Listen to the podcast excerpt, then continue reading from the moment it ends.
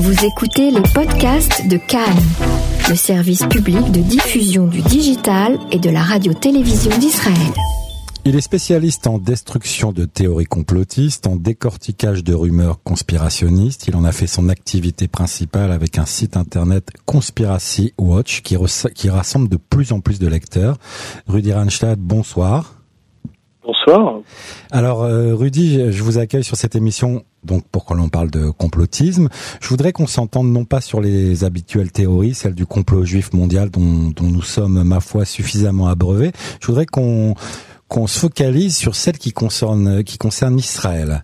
Euh, alors j'ai parcouru euh, votre site internet très riche et j'ai simplement entré dans le dans le moteur de recherche Israël et euh, je me doutais que j'allais avoir un certain nombre de résultats qui allaient sortir, mais pas autant. Euh, j'ai eu 43 pages de résultats, euh, chacune avec euh, un bon nombre de de résultats sur chaque page. Donc ça m'a effrayé, je sais pas, mais en tout cas j'ai trouvé ça assez incroyable.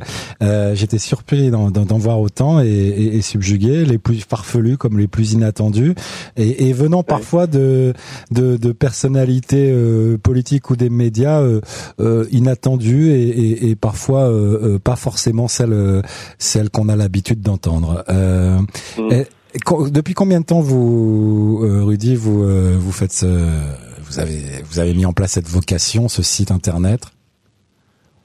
Écoutez, j'ai créé le site en 2007, donc il y a 12 ans maintenant.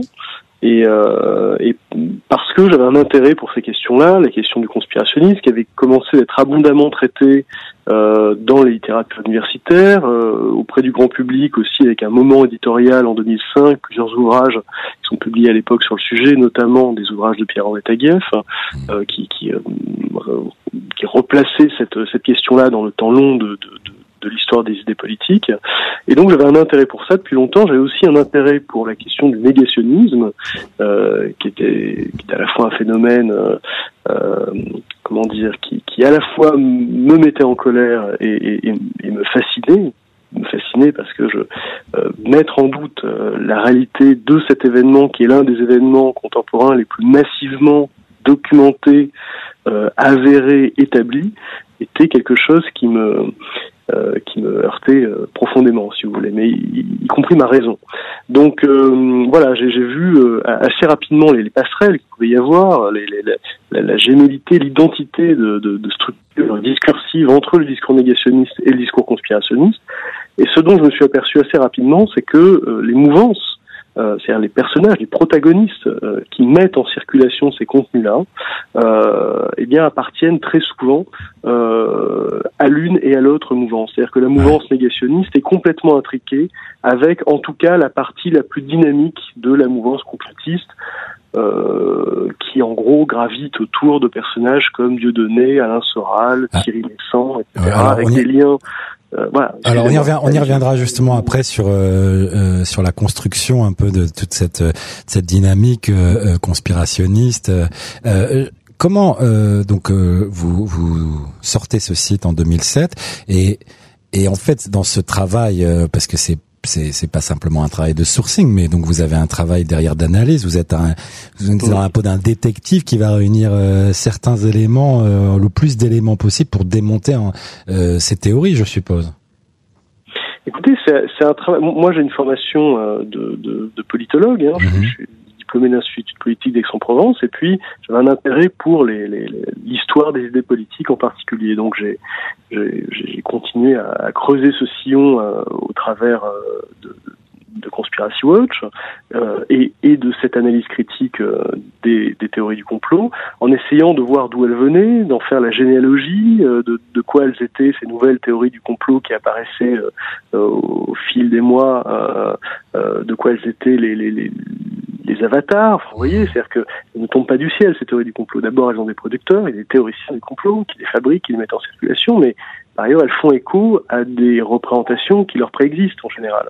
Euh, le thème du complot sioniste mondial ou bien les, les, les, les, les différents complots euh, dont on accuse euh, l'État d'Israël, et je parle notamment des, des, des, faux complots, justement des complots inventés, fantasmés, euh, ils s'inscrivent dans une matrice qui est plus large, qui, qui leur préexiste, qui est celle en fait euh, du thème du complot juif hein, et du complot juif mondial et, de, et de, des agissements maléfiques, méphitiques ouais. des juifs au travers de l'histoire. Donc voilà. C'est pas une, c'est pas une nouveauté, on le sait, le fantasme le fantasme de domination des juifs sur le monde est quand même l'un des fondements de, de, de l'antisémitisme. Mais est-ce que, est-ce que vous pensez que euh, ces dernières années, évidemment, avec l'émergence des médias immédiats, justement, réseaux sociaux et compagnie, euh, il y a beaucoup, alors de l'audience, certainement, il y en a beaucoup plus, je sais, je, je sais pas, peut-être c'est un présupposé, mais est-ce qu'il y a, il y a beaucoup de nouvelles théories qui sont sorties, alors qu'avant, on était peut-être plus sur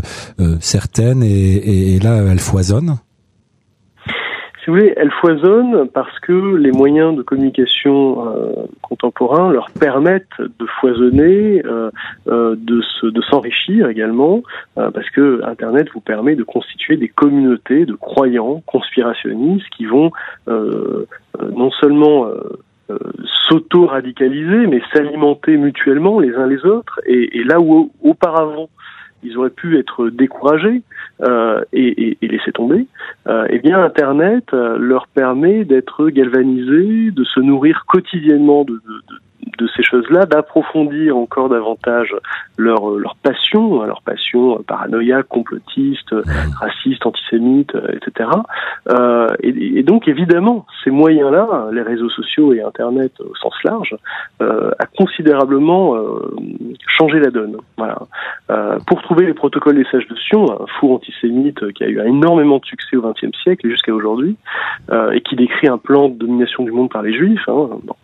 Euh, pour trouver les protocoles des sages de Sion dans les années 90, euh, il fallait euh, s'armer de patience, de courage, il fallait être soi-même un militant d'extrême droite, par exemple, avoir un intérêt très vif pour ces questions-là, pour ces questions-là, aller dans des librairies d'extrême droite avec des contenus antisémites, etc., ou être un collectionneur.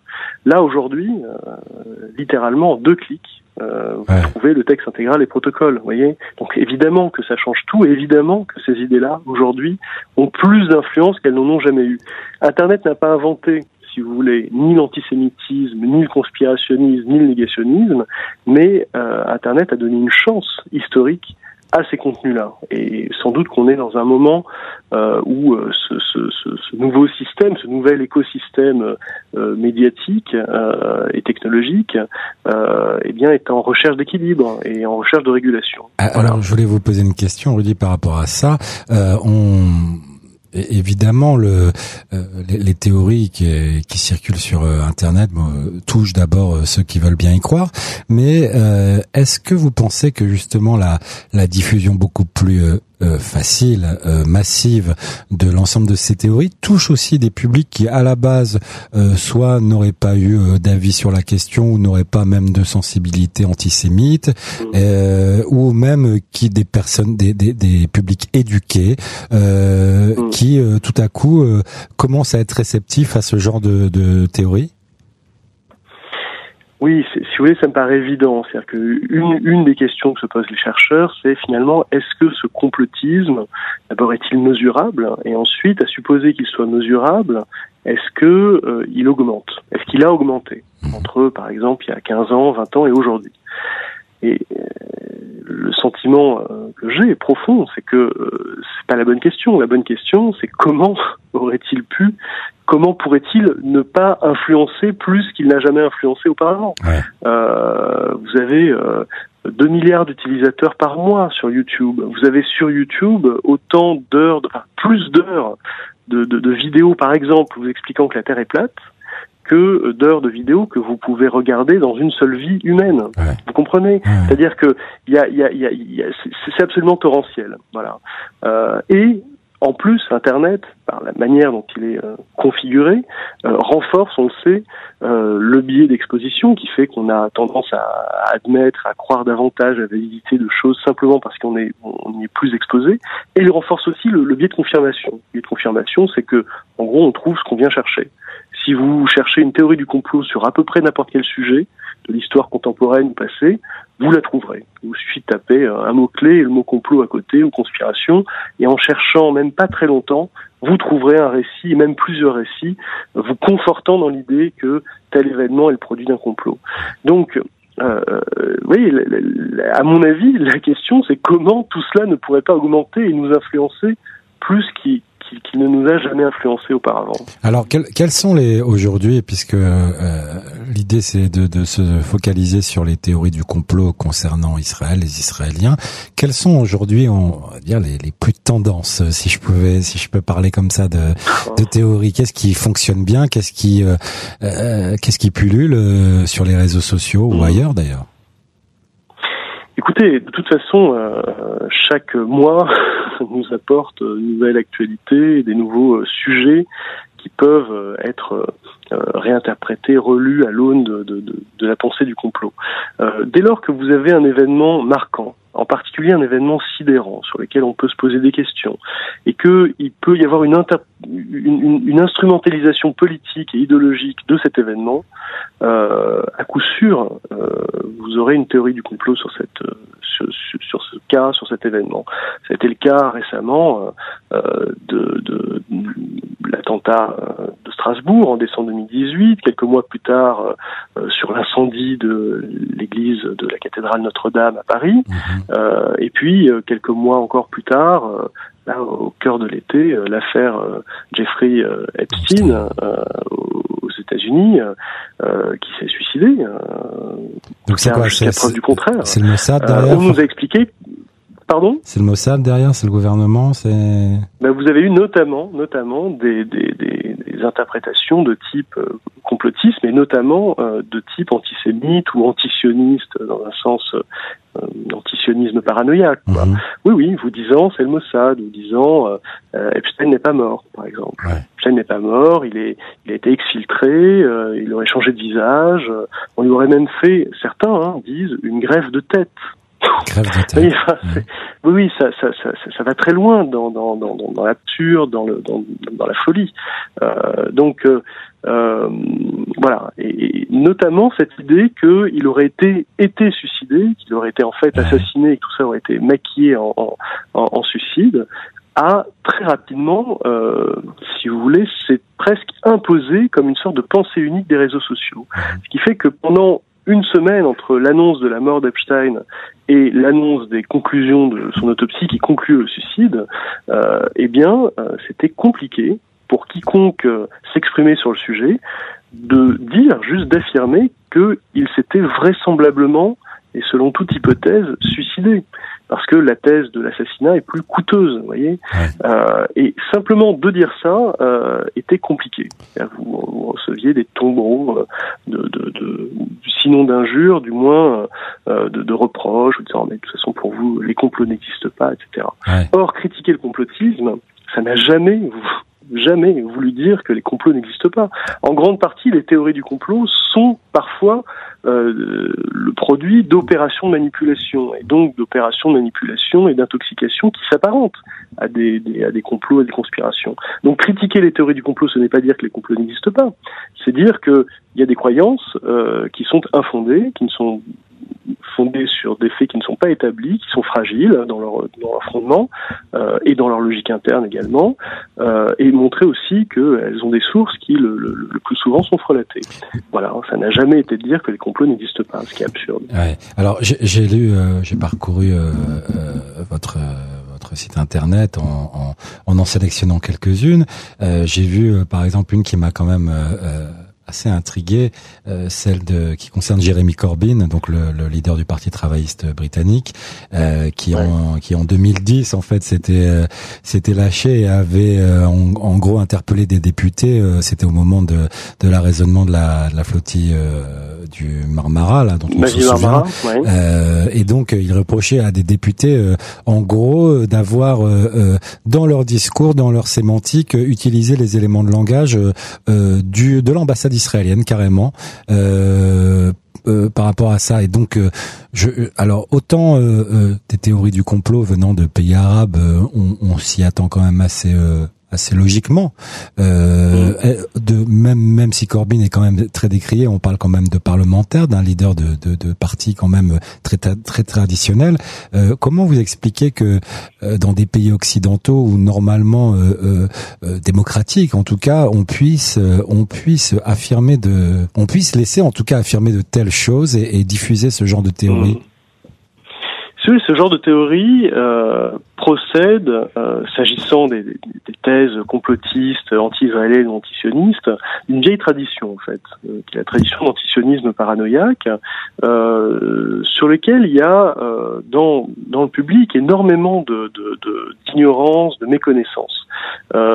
cet antisionisme paranoïaque, il a été fabriqué euh, en grande partie par la propagande soviétique euh, dans les années 50, 60, 70 également, euh, avec une approche de la réalité euh, de l'État d'Israël et du sionisme euh, une approche complètement, euh, si vous voulez, fantasmagorique. Voilà. C'est-à-dire, on n'est pas là face à un État comme un autre, mais face à un projet de domination mondiale. Attendez, je vous arrête quand même parce que c'est important ça.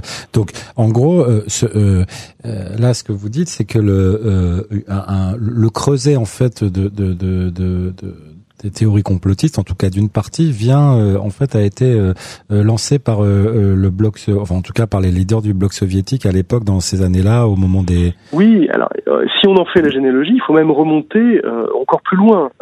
dès l'affaire Dreyfus, par exemple, 1898, on est un an après le premier congrès sioniste de Bâle, Theodor Herzl mhm. lançant l'idée du sionisme politique, et dans la presse, une presse qu'on qualifierait aujourd'hui d'extrême droite, antisémite, euh, on lit que en réalité, euh, ce projectionniste, euh, c'est une manière d'intoxiquer l'opinion. ce sont les partisans de Dreyfus qui font croire au public qu'ils veulent implanter un État, un État-nation normal comme les autres dans le monde, mais qu'en réalité tout ça est une manière d'avoir une base de base territoriale pour pouvoir euh, euh, d'où les juifs pourraient euh, si vous voulez, lancer leurs opérations de d'escroquerie universelle. On retrouve cette idée-là dans Mein Kampf, dans les années 20. Dans Mein Kampf, c'est-à-dire le, brûlot et l'ouvrage majeur d'Adolf Hitler. Et puis, l'antisionisme, si vous voulez, euh, qui permet en fait, euh, notamment euh, en contexte soviétique et communiste, de ne pas être ouvertement antisémite après la Seconde Guerre mondiale et après Auschwitz, et permet de déguiser ces campagnes antisémites sous le vernis de l'anti-cosmopolitisme et de l'anti-nationalisme bourgeois que, que, que serait, selon la doctrine marxiste, le sionisme, eh bien cet antisionisme euh, va être développé très largement dans le bloc de l'Est et dans, dans, dans les pays qui lui sont euh, euh, affiliés. et il va influencer durablement une partie du mouvement communiste mondial. Quoi. On, va, on va retrouver cette idée-là très longtemps et on va la retrouver y compris dans les années 80 sous la plume de négationnistes. on la retrouve chez Garodi, par exemple, à la fin des années 90. Euh, voilà. Donc cette idée que le sionisme n'est pas un mouvement national comme un autre, euh, mais qu'en réalité il cache un projet de domination du monde et que euh, les différents mouvements, organisations sionistes dans le monde sont en réalité des moyens de contrôler les autres gouvernements. Il y a l'idée que euh, les Juifs, euh, euh, via les, les, mouvements sionistes, contrôlent le Congrès aux États-Unis, contrôlent Washington, contrôlent la vie politique britannique, la vie politique française, etc. et là, on retombe dans le vieux schéma du complot juif en réalité. En fait, les complots, les complots, euh, euh, en tout cas tous les complots que j'ai pu euh, que j'ai pu lire et qu'on pu lire en fait sur ce sur votre sur votre site sont une émanation directe du fantasme et du complot juif. Oui, et, si vous voulez, on perd jamais son temps à, démonter ces choses-là, de montrer d'où elles viennent, et, de montrer à quel point c'est absurde. Je veux dire, on est en réalité, on est face à un État euh, euh qui a tous les défauts de n'importe quel autre État, par ailleurs, euh, mais, mais qui est un petit État, grand à peu près comme la Picardie, qui, qui a une diaspora, oui, mais on parle de 15 millions, en tout cas de moins de 20 millions d'âmes dans le monde.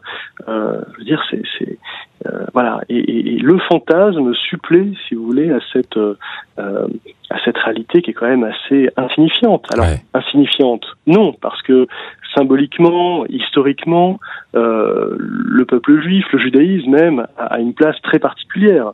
Il y a un milliard de musulmans et un peu plus d'un milliard de, de, chrétiens dans le monde dont les religions sont issues euh, du tronc euh, qui est, le monothéisme juif. Donc évidemment que symboliquement, cela a une importance euh, extraordinaire, si vous voulez. donc c'est normal qu'on parle beaucoup d'Israël, qu'on parle de ce qui se passe à Jérusalem, au Proche-Orient, ça, ça, ne doit pas étonner. mais quand même, lorsqu'on rapporte tout cela à la, à la réalité de ce qu'est l'État d'Israël, c'est vrai que le, les fantasmes paraissent euh, complètement euh, complètement déconnecté. Oui, de, de, toute manière, euh, bon là on en, on en, vient aussi à la question de la de la de la représentation médiatique par rapport à l'existence réelle de enfin du poids réel en fait d'une communauté. je crois qu'on représente 0,85%, peut-être je me trompe ah de la population. Et en taux d'occupation. Ah je crois que c'est moins que ça. Je crois, que, c'est de l'ordre de 0,002 quoi. Ouais, c'est insignifiant. Enfin, c'est très petit. Par contre, en, taux d'occupation médiatique, euh, là, par contre, on se défend beaucoup mieux, je crois. Euh, mais alors, justement, parce que, alors, euh, bon, j'invite les, les, auditeurs qui écoutent cette émission à se rendre sur votre site parce que euh, on peut, on peut aussi rigoler, hein, finalement, en voyant l'imagination et, et, et la créativité de certaines théories. Mais j'avais envie aussi qu'on revienne sur le. on, les théories du complot ne sont pas forcément celles qui sont euh, euh, qui émanent de, de l'extrême droite euh, traditionnelle ou du ou, de, des, des, arabes, des, des, pays arabes. J'ai vu aussi et je voulais revenir sur l'attentat par exemple. Euh, là, on est on est en Israël même l'attentat euh, de Rabin. J'ai lu que un tiers des Israéliens ne croient pas à la version officielle. donc petit parallèle ou grand parallèle avec l'affaire Kennedy où on, euh, on discute encore aujourd'hui de, de, la de la véracité euh, de cette euh, de cet attentat individuel, on va dire isolé. Qu'est-ce que vous en pensez, Rudy? Ben, je crois que ça traduit. Je, je ne connaissais pas ce, ce, ce, chiffre. En revanche, je connaissais cette théorie du complot sur l'assassinat de Rabin. Elle vient essentiellement d'extrême droite. Elle a pour but politique de disculper l'extrême droite, en tout cas moralement. Euh, et euh, de manière plus sophistiquée, en fait, elle, elle prétend que c'est Shimon Peres euh, qui a fait assassiner euh, euh, Yitzhak Rabin.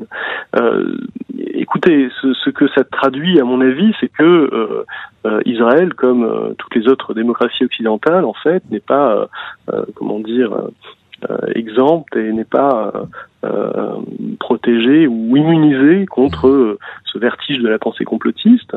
Euh, et je crois que ça traduit aussi une défiance à l'égard des autorités et des grandes paroles d'autorité, y compris l'autorité de l'État, de la justice.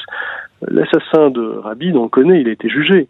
Donc pour penser que tout cela est un complot, il faut imaginer que les juges euh, sont aussi dans le coup. Vous voyez, euh, euh, il faut pas avoir en tout cas beaucoup de résistance par rapport à cette idée-là. Mmh. Ça veut dire que ça procède aussi d'une défiance à l'égard des institutions, de l'institution judiciaire, de l'État, etc. si on est prêt à croire que en gros, les alliés de Rabin ont fait assassiner Rabin pour accuser l'extrême droite, c'est que y a, on est en, en, comment dire en rupture profonde avec euh, la classe politique qui, qui, est censée nous représenter. Euh, voilà, mais c'est quelque chose qu'on observe également aux États-Unis et dans, dans, dans, tous les pays européens aujourd'hui. Euh, donc c'est vraiment un défi euh, euh, de notre époque. Quoi. Ouais. Alors J'ai lu aussi des statistiques impressionnantes sur, par exemple, sur le complot sioniste mondial et donc sur la la gouvernance d'Israël ou des Juifs euh, sur ce monde euh, qui, euh, selon un sondage, alors après à prendre peut-être avec des pincettes ou pas, mais selon ce sondage, 22% des Français qui estiment qu'il y a un complot sioniste hein, dans le monde mondial. Mondial. Bah, ce, sondage, vous savez, il a été, il a été réalisé euh, à notre initiative, hein, Conspiracy Watch et la Fondation Jean Jaurès, euh, via une enquête de l'IFOP. Euh, en fait, en 2014, l'IFOP avait déjà posé dans les mêmes termes cette question. selon vous, est-ce qu'il existe un complot sioniste à l'échelle mondiale? On avait 16% à l'époque de, de, de, personnes en France qui répondaient oui, probablement. et quatre ans plus tard, décembre 2018, lorsque nous avons fait la dernière enquête, eh bien, on était à 22% dans l'opinion, qui sont plutôt d'accord ou tout à fait d'accord avec l'idée qu'il existe à l'échelle mondiale un complot sioniste. Et donc, d'une part, on peut constater sans doute ce qui est de l'ordre d'une progression, euh, qui est inquiétante, et puis euh, se dire qu'il y a donc un cinquième, une personne sur cinq en France qui pense qu'il y a un complot sioniste. Euh, et ça, ça c'est assez inquiétant parce que justement, cette idée du complot sioniste mondial, est au cœur de, l'antisémitisme contemporain, euh, elle est au cœur du négationnisme par exemple. Le, discours négationniste ne peut pas être euh, appréhendé euh, en dehors de toute référence au sionisme à Israël, puisque vous prenez par exemple la phrase de 60 mots de Forisson, qui est vraiment le cœur de la doctrine forissonienne, il parle du sionisme international et d'Israël. Il explique que cette escroquerie qui est selon lui le grand mensonge sur les chambres à gaz et le génocide des Juifs, qui n'aurait donc selon lui jamais existé, profite à qui et a été orchestré par qui? Eh bien, par Israël, les Juifs et le sionisme international. Mmh. Euh, donc ça veut dire que euh, même si le négationnisme aujourd'hui est, extrêmement minoritaire, euh, résiduel quasiment dans l'opinion en France en tout cas, qui vous stigmatise énormément évidemment lorsque euh, on est en pleine affaire Yann Moix là, on apprend qu'il y a 30 ans il a, il a, il a publié des textes et des dessins à caractère négationniste, euh, et bien même si ces choses-là sont très contenues dans l'opinion, eh bien, euh, ça veut dire qu'il y a une marge de progression quand même. Euh, un Français sur cinq qui pense qu'il y a un complottionniste à l'échelle mondiale, c'est un Français sur cinq qui potentiellement pourrait croire euh, au, aux bilvesées, aux fadaises euh, négationnistes. Et ça, ça c'est quelque chose de tout à fait inquiétant. Mais alors c'est intéressant aussi parce que quand on arrive à des chiffres comme cela, euh, on se dit que euh, euh, la pénétration de, de ces idées-là dans le cerveau humain dépasse le cadre même de l'intelligence, de l'éducation. De, on est on est presque dans, dans, dans l'émotionnel là, non? Ah mais absolument. On est on est dans la passion, c'est-à-dire que il y a, en fait une, corrélation entre, le niveau de diplôme et le niveau d'adhésion de, à différentes théories du complot. Plus vous êtes diplômé, moins vous avez tendance à y croire. Mais une fois qu'on a dit ça, il faut immédiatement nuancer ce constat en, en rajoutant que euh, le diplôme ne vous immunise pas contre la pensée complotiste. Vous pouvez être un grand complotiste, très intelligent et très diplômé. Ce qui montre qu'en fait, euh, c'est pas, malheureusement, c'est pas la culture ou la connaissance qui va freiner votre passion euh, euh complotiste.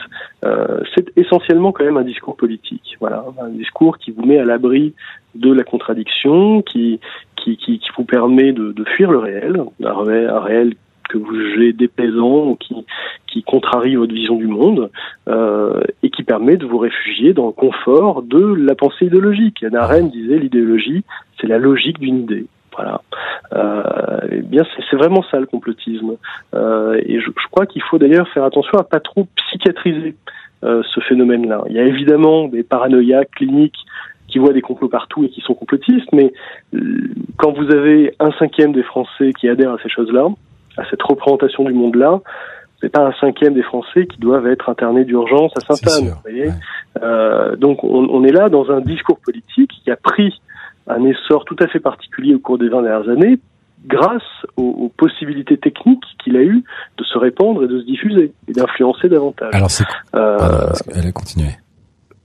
Non, non, mais voilà, je, je voilà. Alors c'est quoi, c'est quoi, c'est quoi la, c'est quoi la, la meilleure euh, façon selon vous de de lutter contre la propagation de ces euh, de, de, de, de ces, ce type de théorie de le... Bah, D'abord, je dirais que euh, il faut avoir envie de lutter. Il faut, il faut quand même considérer que c'est un problème. Or, longtemps et jusqu'à aujourd'hui, vous avez énormément de résistance, euh, simplement pour identifier ce phénomène-là comme un problème public, euh, y compris une partie de l'université, euh, une partie de la sociologie critique, etc., qui voit dans tous ces discours euh, inquiets sur le développement du conspirationnisme une forme de complot, une forme de complot contre la critique de la domination, etc. Un complot Donc déjà, il faut prendre ce sujet. Exactement. Euh, donc déjà, il faut prendre ce sujet euh, au sérieux et résolument au sérieux. Euh, ensuite, euh, il faut arrêter d'être complaisant avec ça, d'être indulgent avec ça. On l'a été trop longtemps et, et, dans des proportions trop trop importantes. il y a trop souvent, y compris dans les médias classiques les plus professionnels hein, et les plus insuspects de, de, de, de délire conspirationniste, il y a trop souvent cette cette indulgence avec les hypothèses complotistes, les thèses complotistes, etc. Euh, ça, je crois qu'on doit euh, comprendre aujourd'hui que euh, non, ça a des conséquences, des conséquences parfois funestes, ne serait-ce que, sans même parler des génocides et du, du passage de l'acte criminel, euh, en termes de santé publique. Euh, le complotisme, le discours complotiste sur les vaccins, par exemple, euh, euh conduit euh, très directement à une baisse de la couverture vaccinale, hmm. c'est-à-dire à des, des, maladies comme la rougeole qui réapparaissent, avec des morts, des gens qui meurent de ça parce qu'ils ont été désinformés, intoxiqués. Donc ça a des conséquences, il faut bien prendre la mesure de cela. Et puis je crois que ce qu'il est urgent, au-delà de ce qu'on appelle traditionnellement l'éducation aux médias, l'information, euh, de réapprendre ou de mieux apprendre à penser et à penser méthodiquement. Voilà. L'esprit critique sans méthode, euh, ça devient une forme de soupçonnite aiguë qui, qui se porte sur tous les objets et, et qui ne fait que conforter la paranoïa et, et le complotisme ambiant. Euh, non, penser avec méthode, c'est pouvoir analyser euh, deux propositions, les sous-peser, euh, et puis euh, en choisir une à la fin, euh, parce qu'elle est quand même la plus vraisemblable et la plus probable. Voilà. Mais, là, là, euh, là, là, vous parlez de, vous parlez de quelque chose qui est déjà euh, des, des, personnes qui ont accès à un mode de pensée déjà élaboré, évolué, mais quand justement, je reviens sur ce chiffre des 22% de Français, et on pourrait prendre mal l'exemple ailleurs, la, la, le, le la, la, la, population en général qui qui elle n'a pas à la base un intérêt spécifique, mais qui peut finalement se retrouver un vecteur de de d'écho de, euh, à ce genre de théorie. Comment on fait? Ça veut dire euh, parce qu'en même temps, on peut pas punir chaque personne qui qui rapporte un fait qui n'est pas vrai. Comment comment lutter euh, euh, à la base, pas en amont, mais à la base pour pour ce genre de choses. Est-ce qu'il est-ce qu'il faut des législations? Est-ce qu'il faut des non, non, je ne crois pas qu'il faille une législation parce que d'abord les, les, théories du complot, euh, ce sont, elles relèvent du domaine de l'opinion, lorsqu'elles, sauf lorsqu'elles ont une dimension euh, ouvertement euh, raciste ou antisémite. En quel cas, des lois existent déjà pour les punir et les condamner mhm. euh, et les réprimer. Euh, donc non, euh, on a le droit de dire des bêtises en démocratie, heureusement. Euh, on peut dire des choses énormes, on peut dire des choses tout à fait contestables, et c'est bien pour ça qu'on vit dans un régime de liberté. Donc non, pas la loi. Euh, parce qu'en plus, de toute façon, quand bien même une loi interdirait les, les, les théories du complot, euh, une telle loi serait ou ou bien euh, aurait des, des, conséquences, à mon avis, complètement contre-productives. Ouais, Elle viendrait valider quelque part le complot pour empêcher les gens de parler, de penser. Donc ce serait, ce serait catastrophique. Et puis ce serait la, la, une manière sans doute la plus paresseuse en plus de lutter contre contre le phénomène. Euh, parce que si on veut réellement lutter contre ce phénomène, il faut du courage politique, il faut se réarmer intellectuellement et moralement euh, et expliquer que ces choses-là ont des conséquences, des conséquences graves, que donc euh, ça doit être pris au sérieux euh, et que, bah, par exemple, ça peut passer par une pédagogie euh, sur nos usages informationnels, euh, sur les réseaux sociaux, qu'est-ce que je partage, avant de partager un contenu, eh bien j'en vérifie euh, la source pour voir si elle est fiable ou pas, la date, le voilà. Euh, et ça, si vous voulez, on, on est quand même tous co-responsables en démocratie de l'état de notre démocratie. Euh, donc il ne faut pas attendre euh, que, que, que, les solutions pleuvent d'en haut du gouvernement. On est tous responsables de l'état euh, des choses telles qu'il est aujourd'hui en termes de désinformation. Il suffit déjà, avant de, de, de, partager un contenu sur les réseaux sociaux, par exemple, de, de, simplement se retenir de le faire lorsqu'on est pas tout à fait sûr de, de, de sa de sa validité. Mhm. Voilà. De toute, manière, c'est c'est ce à quoi déjà vous vous employez avec euh, avec le site, en tout cas aider les gens à à, à pouvoir vérifier la véracité euh, des informations qu'ils auraient pu entendre à droite, à gauche sur certains médias. Euh, Rudy, avant avant de se quitter, j'ai vu que vous avez publié un livre qui s'appelle L'opium des imbéciles. Je suppose que c'est en rapport avec tout ce qu'on vient d'évoquer, évidemment. Absolument. C'est un essai sur la question complotiste. Et, et donc euh, on peut le on peut le trouver où euh, Écoutez, il sera il sera publié euh, donc chez Grasset d'abord et le 11 septembre prochain, il sera il sera disponible en librairie. Je pense qu'il sera il est déjà commandable euh, sur les différentes plateformes, librairies en ligne. Euh, voilà. C'est un choix la date, euh, la date de disponibilité? Alors, vous, vous, me croirez ou non, mais je n'ai pas réussi à me faire confirmer par mon éditeur que c'était un choix délibéré. Ils n'ont pas pu me le confirmer parce que je, en tout cas, c'était pas un choix de ma part je savais que le livre devait sortir en septembre. Euh, et quand j'ai vu, quand j'ai appris que la date de sortie était le 11 septembre, on m'a dit non, même pas sûr que, que c'était fait exprès, d'autant que Grasset sort le même jour d'autres essais, d'autres livres. Euh, voilà. Bon, vous avez votre euh, campagne de communication peut, déjà faite. une coïncidence fortuite. Pardon là, vous, avez, vous avez déjà votre campagne de communication faite, là, c'est bien. C'est ça. en septembre, c'est parfait. Un, un, copain m'a dit, vous m'a dit, tu, tu, as, tu as prévu ton plan com depuis, euh, ah oui. depuis 2001, c'est très très fort. ok, bon, alors on vous souhaite, euh, on vous souhaite d'informer le plus de le plus de, de personnes possible et, et, et qu'elles puissent aussi euh, euh comprendre les mécanismes et les motivations qui, qui, qui se profilent derrière ces, ces théories. Rudy, merci beaucoup pour euh, pour vos explications et, et continuer avec euh, le, le, site Conspiracy Watch qui est qui est vraiment une mine d'informations euh, extrêmement extrêmement intéressante. Ben, merci beaucoup. À bonne soirée, Rudy. Bonne soirée, au, revoir.